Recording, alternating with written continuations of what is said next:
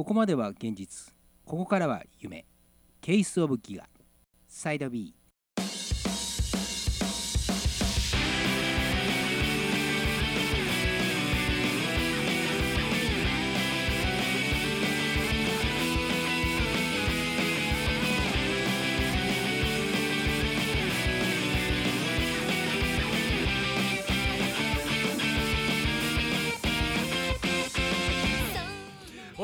はようございますギガマックスのヒデです。おはようございます。たけです。この番組は先天性自己中心派のおっさんたちがお届けする山梨落ちなし意味なしのトーク番組でございます。いやー朝です。朝ですよ。朝です。録音してる時間何ですか9時朝の9時です。おはようございます。おはようございます。おはようございます。これも聞いてる人はね、おはようございますの時間帯なのか、こんにちはなのか、こんばんはなのかね、おやすみなさいなのかわかんないんですけど、この時間から喋るっていうのは初めてじゃない初めてですね。朝。初めて9時から。非常に健康的な。健康的な。でも手にしているのはなぜか日本酒っていう。健康的なのかなのか全然わかりませんけどね。いや今日はちょっとねお話の内容も内容なんで少々下の滑りもねね。よくしようかなということで、えー日本酒を用意 しましたのでしながらのこれをトークそんなひととき最後までよろしく。よろしくお願いします。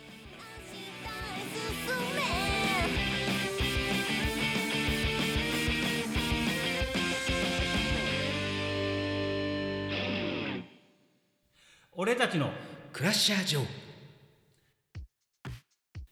はいということでね。始まりましたよ。サイド B 名物でございますね。俺たちの 俺たちシリーズ。シリーズがなんですけども今回は、えー、クラッシャー上ですね。そう。えっ、と高千穂遥先生ですね。そうそうそうそう。のの、えー、1980年代なのかなこれ。いやもう俺たちだって中学校を77年ですね。77年？70年代か。70年代。1977年に第一巻発行からの人気シリーズです。現在でもね続いてますよね。あ続いてるよね。全うん。13巻別巻3巻小説執筆されております。えー映画版がですね1983年にあ映画は80年、ね、83年、ね、80年。えー公開されておりまして監督を務めたのが我々一押しの 安彦義和、そうですね。大先生でござい大ますね。先生でございます。これねあのウィッキー見るとなかなかすごいですよ。監督キャラキャラデザ、えー脚本絵コンテ、えーえー作画監督。なかなかねアニメのクリエイターでここまでのことをやる間違いなく葬式だよね。葬式葬式。だよね。うん、安彦義和さんが初監督作品なのかなそうだね。これが初監督だよね。うんうん、でそれもあってあの注目してたなっていうのがあって、ああそうだね。でこの安彦義和さんあのずっとねあの、高千穂遥先生の原作の方の挿絵をずっとやってるんだもんね。やってる人なので、非常にそのなんだろうあのしあのマッチング度が、うん。うん。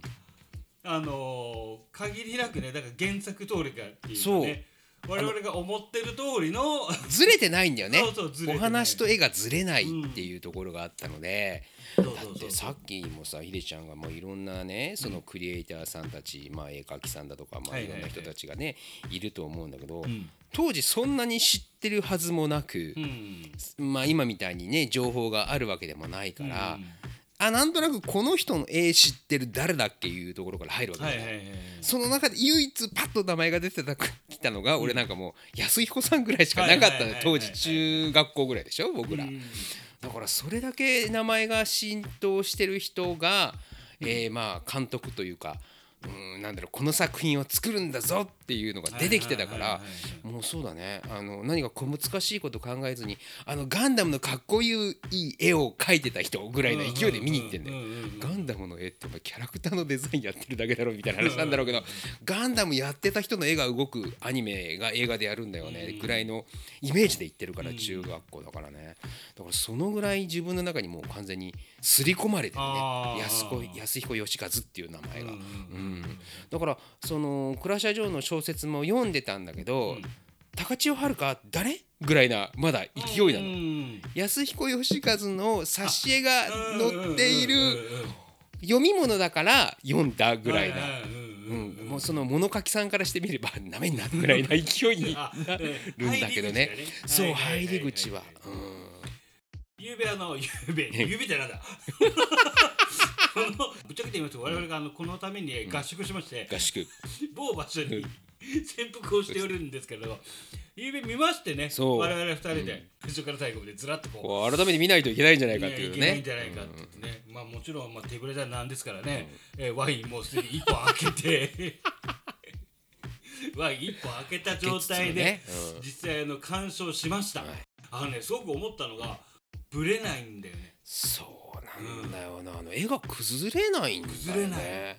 作る工程を知らないと、んとか今ね多いからあれなんだけどもあのキャラクターデザインっていうのはだこういう絵ですよっていう見本なんだよね、見本でで実際それを動かす人はまた別の人になるから結構その人によ実際に絵動かす人によって絵のタッチ変わってくるんだよね。まあ実際ね、うん。その人の癖とかでねこういう描き方をしてる人の絵だから、こういう雰囲気で描かないとっていうのを真似てくれないとね、うん。なかなかそのキャラクターとしてなんか僕らが知ってるキャラクターが出てこないなっていうようなイメージになっちゃうんだよね。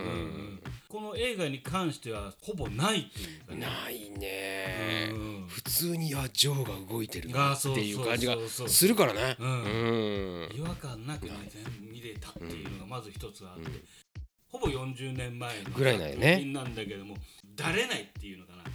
今の映画ってすごくテンポがねいいんですよね。いい意味でも悪い意味でも、あのお客さんがすぐ飽きちゃうからそうそう。DVD ブルーレイで、あの売るっていうことが前提で映画っていうの作られてるから、そこでやっぱあのストップボタンを押されたらおしまいだから、なんかちゃんと何分かに1回必ず見せば用意して、で飽きさせないようにあのカット割りをこう細かくどんどんどんどんこうそうだね。中だるみしないようにね。中だるみしないようにっていうのをうん。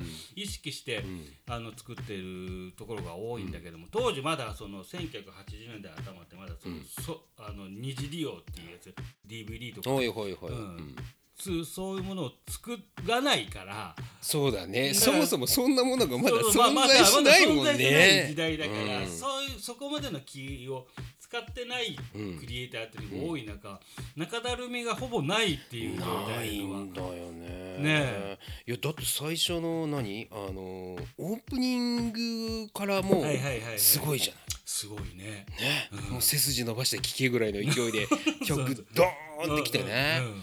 であとなんだろう。まあしこの辺がやっぱりその高千穂遥先生の小説を軸にして動かしてるというか、あのうん出来上がってる作品からなのかもしれないんだけど、うん。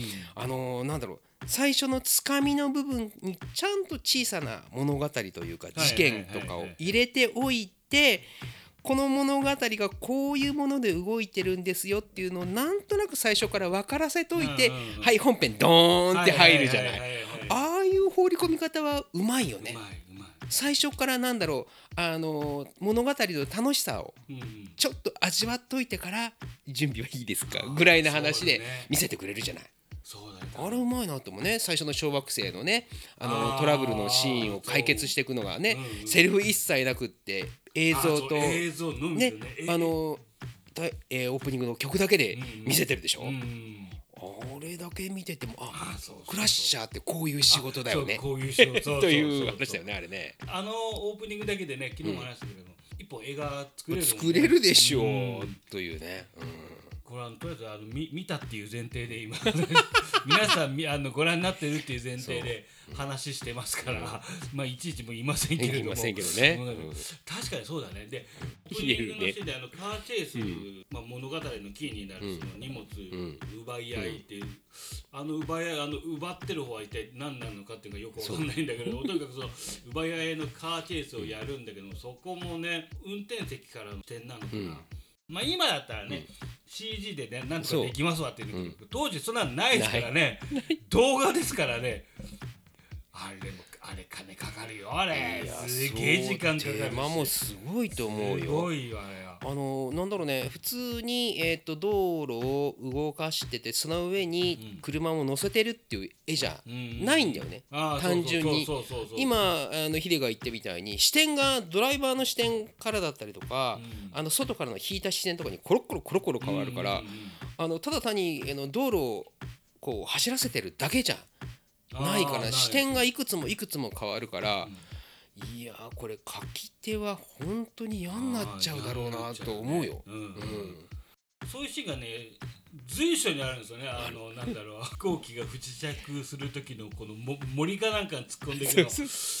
のシーンとかこれはあれだよ。ただ背景ですから背景を動かしてるだけだから。楽しくもなんともないだろうなでもそういったところをちゃんと織り交ぜといて、あれなんだろうね。あのドライバーさっきの話じゃないけどドライバーだとか、ん。パイロットの目線で書いてるシーンもちゃんと出してるからああの見せ方の臨場感はすごくうまいなと思うんだよね。あ本当に普通だったらこう飛行機があの不時着するっていうとその飛行機だけ書いちゃいそうだけど、パイロットの視線をちゃんと目で見て追ってってねうん。書かせてるので、なんだろうあの今飛行機がどんな状態になってるのかなっていうのがよくわかるというか よく不時着したねこれでっていうような状態にはなるんだよね。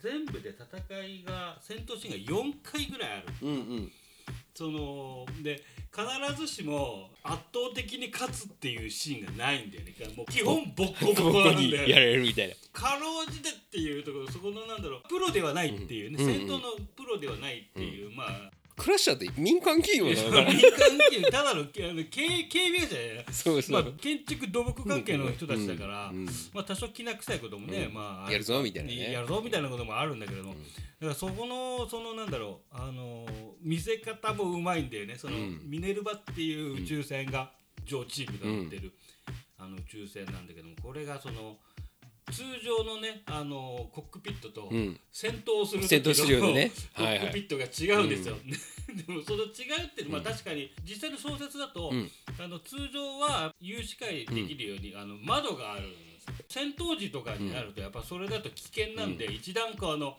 下に下がるんだよね。下に下がってね、直撃食らっても大丈夫なところ、コックピット移動するんだけど、この移動の仕方がまたね必要なのかって思うんだけどもその椅子椅子だけがねそう下がるんだよね。下がってね。そう。それがまたかっこいいよね。あの、いまあ、今ロボットアニメ自体が少ないからあれだけれども、ねロボットアニメのやっぱりね一番の見せどころっていうのはやっぱりあの合体変形っていうのが間違いないですね。あ。ってね無駄にそのコックピットロボットの体内を、移動するとかね。移動するっていうそれいるのかって思うんだけれども。でも昔の巨大ロボットアニメってさ、あの登場口からコックピットマンに行くまでのさ、ルートってのがちゃんとある。るマシンが多かったよね。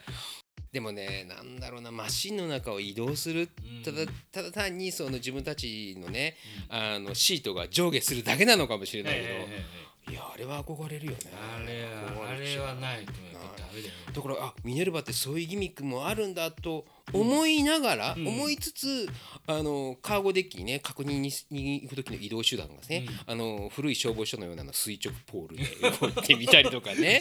そうそうあと重力がなんだろう。ある程度はあのー調整してあるのかもしれないけど、壁蹴って移動してみたりとかね。うんどうなってんだろうこれ。あ重力装置的なものはどうなんだろうと思うんだけどそういったところもあの要所要所見せるあたりがね、うん。あのなんだろう今時にみたいなかっちりした裏付けのもとに作られてる機械の中で動いてるんじゃなくてうん。かっこいいところはかっこよく見せて。あそうじゃないところはうんそれらしく見せてっていうメリハリのつけ方がうまい気がするね。確かにね、あの細かい見せ方でいくと、あの全部の戦闘機がそうなのかな、あの全部バーニア使ってあ使してそうそうそう。い移動する移動する。その動やっぱりうその動かし方はやっぱりなんだろう、あの普通の飛行機の旋回とは違ってこう、割とこうあの角度つけてこう。そうね、カクカクこう、うん、動く動く。動く、うん。ああのあの時にちゃんとちゃんとあのご丁寧に毎回バーニアをちゃんと吹かしてこう、そうあのーなんだろうねまた手間かかるよなって思いながらさ。通常の飛行機の旋回じゃ絶対できねえだろうっていう急旋回をさせたりとかね。うんあの自由落下からいきなりあの方向転換をしてみたいなっていうのが出てくるんだけど多分あの実際のね16課の中でやろうと思ったら、いやそんな動きしたらあのパイロット死んじゃう死んじゃうぐらいの勢いの すっげえ字がかかってるんだろうなというのが今なんかだとそういうところも気にしちゃうのかもしれないけど、当時クラッシャー上を見てる時とかもう昨日も見てて思ったんだけど、一切そんなこと気にしなくって、あスラスターがこっちの方向向いてるから、こっちへ曲がるんだよこの飛行機は。ファイターは曲がっ当然なんだよっていうようなね、そういう見方がちゃんとできるんだよね。だってジョーもアルフィンもヘルメット一つかぶってないでしょああそうだね。いやそんな中であの飛行機の中で大丈夫なの？あの高低差からあの落ちてきて。いやその辺がね、大丈夫なんですよ。あのクラッシュジャケットって言いましてね。G スーツか。大丈夫か？